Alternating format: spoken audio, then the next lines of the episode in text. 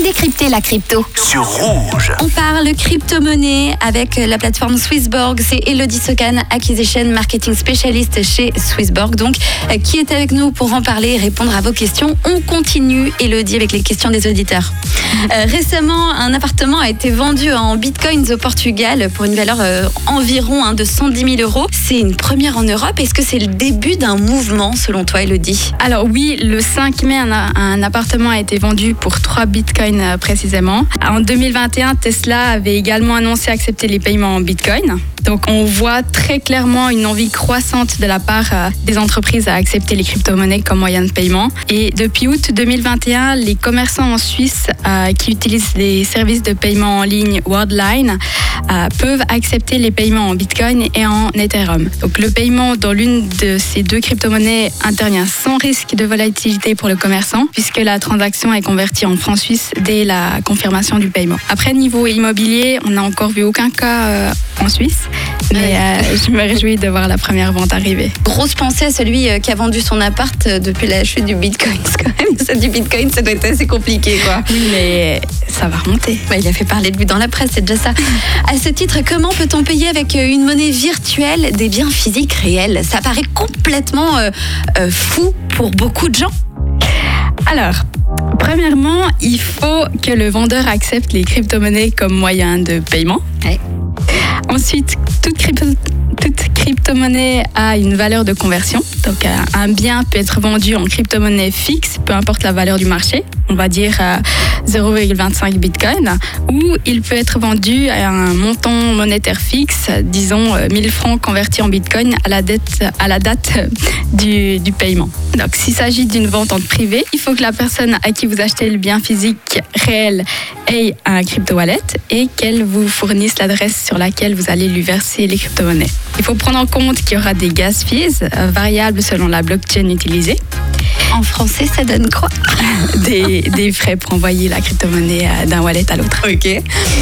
Voilà, donc une des dernières nouveautés de, de Swissborg euh, est le Smart Send. Donc, il vous permet d'envoyer des crypto-monnaies et des stablecoins en une fraction de seconde, euh, sans frais et à un autre utilisateur de Swissborg. Si demain je veux acheter un livre à un ami qui a l'application Swissborg, ou euh, s'il paye la facture d'un restaurant et que je veux lui rembourser ma part, je peux lui envoyer le montant en crypto ou stablecoin en une seconde euh, sur son application et ceci sans frais. C'est pas génial? C'est génial. et après, euh, s'il s'agit d'une vente B2C, euh, on peut avoir recours à des néobanques comme Revolut qui permettent de gérer plusieurs devises. À côté de vos francs suisses, vous pouvez retrouver vos différentes cryptos et la carte de paiement associée au compte se chargera de convertir les cryptos en, en francs suisses avec cependant euh, des frais de conversion. Alors, on va parler un petit peu d'actualité avec toi, Elodie.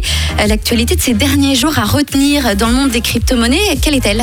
Alors, euh, le Bitcoin s'échangeait sous les 25 000 dollars jeudi dernier. Il a perdu en l'espace d'une semaine un quart de sa valeur. On avait vu dans la dernière émission que le marché des cryptos était corrélé au marché traditionnel. Et euh, on peut retenir que le marché crypto souffre, euh, comme tous les autres, de l'instabilité actuelle entre la guerre en Ukraine, la flambée de l'inflation et la hausse des taux directeurs, comme ceux de la Fed. Donc, si les problèmes géo- géopolitiques et économiques s'aggravent, on pourrait encore voir une plus grande chute. Comme le secteur crypto s'est professionnalisé dans de telles périodes, les investisseurs ont tendance à récupérer euh, leur argent dans leurs actifs les plus risqués. Et euh, ils vendent en masse. Les cours chutent d'autant plus violemment. Euh, mais bon, pas vous inquiéter, il y aura d'autres whales, donc les baleines en français, avec un gros portefeuille qui ont déjà placé des ordres d'achat à certains seuils.